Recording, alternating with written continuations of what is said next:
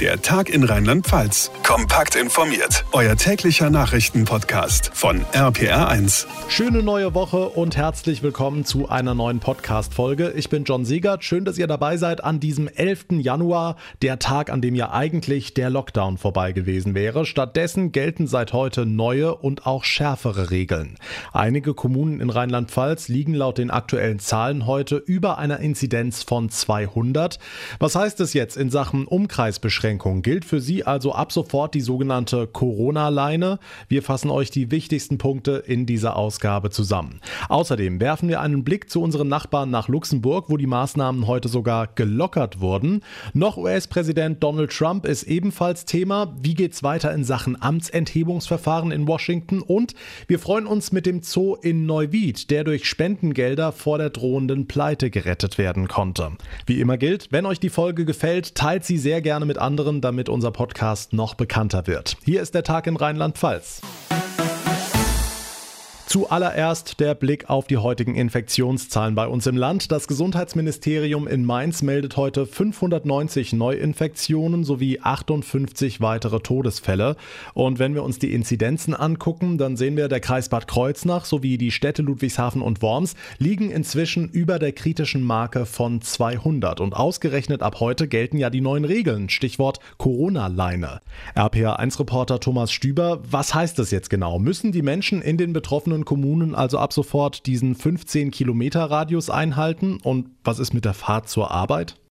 Also der Job ist zunächst mal sowieso ausgenommen. Im Zweifel sollte man sich da eine Bescheinigung vom Arbeitgeber besorgen und keine Angst, von jetzt auf gleich passiert da sowieso nichts. Die Zahlen schwanken ja täglich. Da werden sich jetzt erstmal die Verantwortlichen in Bad Kreuznach, Ludwigshafen und Worms zusammensetzen und gucken, wie sie damit umgehen und dann erfahren die Bürger das ganz offiziell. Die sogenannte Corona-Leine kommt ja nicht automatisch ab diesem Wert, sondern das ist lediglich eine Empfehlung. Bad Kreuznach und Ludwigshafen Ludwigshafen sind ja erst seit kurzem wieder über der 200er Inzidenz, Worms dagegen schon etwas länger und belegt mit einem Wert von 322 auch den landesweiten Höchststand. Und dort wollen sich die Behörden tatsächlich heute treffen und entscheiden, wie es weitergeht.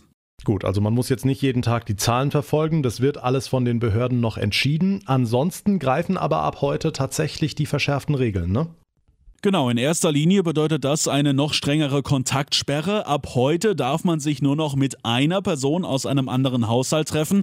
Ausnahme bei uns in Rheinland-Pfalz. Kinder bis einschließlich sechs Jahre, die werden da nicht mitgezählt. Das ist am Freitag so beschlossen worden, denn die Landesregierung sagt, das ist einfach familienfreundlicher.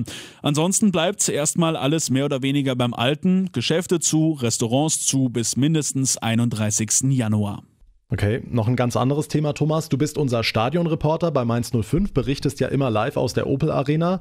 Und in Mainz hat es am Wochenende Schlagzeilen gegeben, denn der 05er Spieler Fernandes ist positiv getestet worden und das schon zum zweiten Mal. Ja, und das ist so ein Fall, bei dem viele hellhörig werden. Eddie Milson Fernandes war ja im Spätsommer schon mal erkrankt. Wochenlang war er damals positiv getestet worden und jetzt wieder.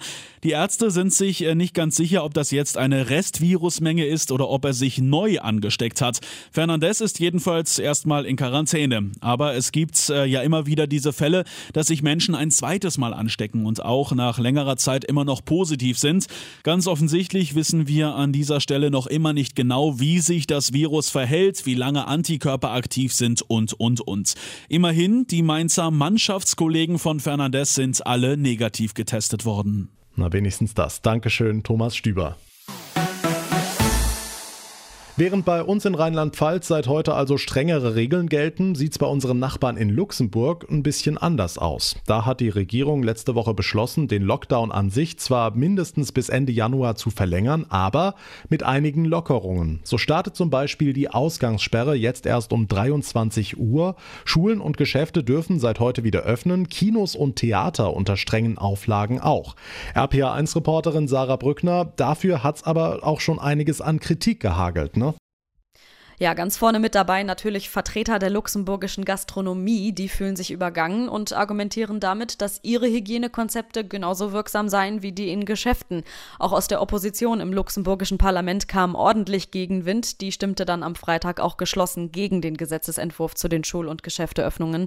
Von deutscher Seite kam ziemlich scharfe Kritik vom saarländischen Ministerpräsidenten Tobias Hans. Er nannte den Schritt bei weiterhin hohen Neuinfektionszahlen verantwortungslos.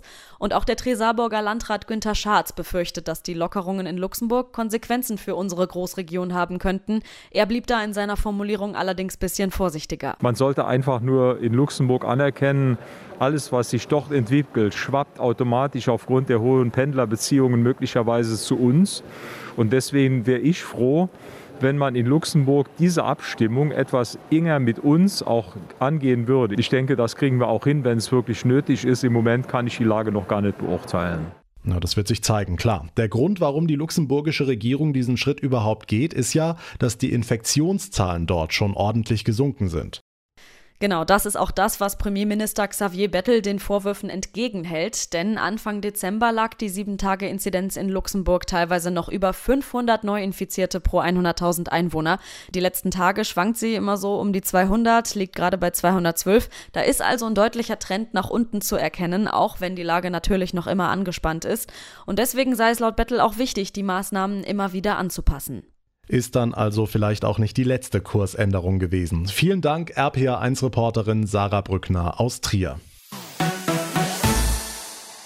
Gucken wir in die USA. Noch neun Tage, dann ist Präsident Donald Trump Geschichte. Trotzdem könnten die US-Demokraten noch ein Amtsenthebungsverfahren gegen ihn eröffnen. Sie wollen nach dem Sturm auf das Kapitol in Washington ein Zeichen setzen und eine mögliche erneute Kandidatur Trumps im Jahr 2024 verhindern. RPA1-Reporter Sebastian Hoffmann, dieses Impeachment-Verfahren dürfte ja aber in den verbleibenden Tagen von Trumps Amtszeit kaum noch realisierbar sein, oder? Ja, das ist rein symbolisch zum jetzigen Zeitpunkt und käme auch im Eilverfahren nicht mehr rechtzeitig durch alle Instanzen. Deswegen wollen einige mit dem Impeachment jetzt auch warten, bis Joe Biden im Amt einigermaßen angekommen ist. Ein Präsident kann nämlich auch nach seiner Amtszeit noch impeached und damit für künftige Regierungsämter gesperrt werden. Außerdem würde Trump dann keine Personenschützer mehr bekommen und auch kein Geld mehr auf Kosten der Steuerzahler. Mit dem neu besetzten, dann mehrheitlich demokratischen Kongress würde dieses posthume Amtsenthebungsverfahren auch glatt durchgewinkt werden. Okay, jetzt ist Trump ja am Wochenende dauerhaft von Twitter verbannt worden und dadurch ist es in den vergangenen Tagen auch relativ ruhig um ihn geworden, ne? Man hört tatsächlich gerade gar nichts von ihm und auch seine Frau Melania ist derzeit völlig untergetaucht, aber ehrlich gesagt vermisst auch niemand so wirklich sein andauerndes Twitter-Gewitter. Letzte Woche musste Trump dann tatsächlich die von ihm sonst so verhassten Journalisten zu Hilfe nehmen. Da hat er verkünden lassen, dass er seine eigene Plattform gründen werde, denn er lasse sich nicht den Mund verbieten. Und es gibt ja auch noch eine Reihe weiterer Netzwerke, auf denen Trump seine Anhänger erreichen kann. Die Twitter-Sperre für Donald Trump sorgt hier in Deutschland auch für Kritik, vor allem von der Bundesregierung. Regierungssprecher Seibert sagte, die sozialen Medien hätten zwar die Verantwortung dafür, dass politische Kommunikation nicht durch Hass und Anstiftung zur Gewalt vergiftet werde, aber das Grundrecht auf Meinungsfreiheit ist ein Grundrecht von elementarer Bedeutung und in dieses Grundrecht kann eingegriffen werden, aber entlang der Gesetze und innerhalb des Rahmens, den der Gesetzgeber definiert, nicht nach dem Beschluss der Unternehmensführung von Social-Media-Plattformen. Unter dem Aspekt sieht die Bundeskanzlerin es als problematisch an, dass jetzt die Konten des US-Präsidenten dauerhaft gesperrt wurden. Neun Tage ist US-Präsident Donald Trump noch im Amt und diese letzten Tage dürften wohl weiter spannend bleiben. Dankeschön, Sebastian Hoffmann. Die gute Nachricht des Tages kommt heute aus Neuwied. Der finanziell schwer angeschlagene Neuwieder Zoo ist gerettet. Allerdings nicht durch einen Rettungsschirm des Landes, wie von der CDU gefordert, sondern durch Spendengelder. 250.000 Euro sind innerhalb von einer Woche zusammengekommen. RPA1-Reporter Dirk Köster, sind denn damit alle Probleme gelöst? Zumindest kurz- und mittelfristig. Ohne Finanzspritze hätte der Zoo ja nach eigenen Angaben irgendwann im Februar Insolvenz anmelden müssen. Wenn der Lockdown jetzt nicht noch monatelang weitergeht, sollte die Kuh erstmal vom Eis sein. Der für heute geplante runde Tisch mit Ministerpräsidentin Malu Dreyer ist erstmal abgesagt. Da sollte es ja um den Rettungsschirm gehen.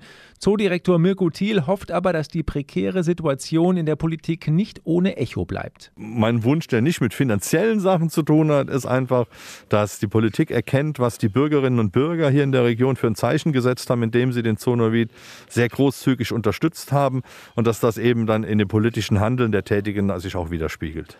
Dirk, so ganz zufrieden ist der Zoo mit der Unterstützung in der Corona-Krise ja nicht, ne? Ja, zum einen hält Mirko Thiel den zweiten Lockdown für nicht notwendig. Open-Air-Besuche mit Hygienekonzept, da hätte man seiner Meinung nach nicht unbedingt schließen müssen. Und die finanziellen Corona-Hilfen seien nicht ausreichend. Die Corona-Futterhilfe vom Umweltministerium, das war eine gute Idee.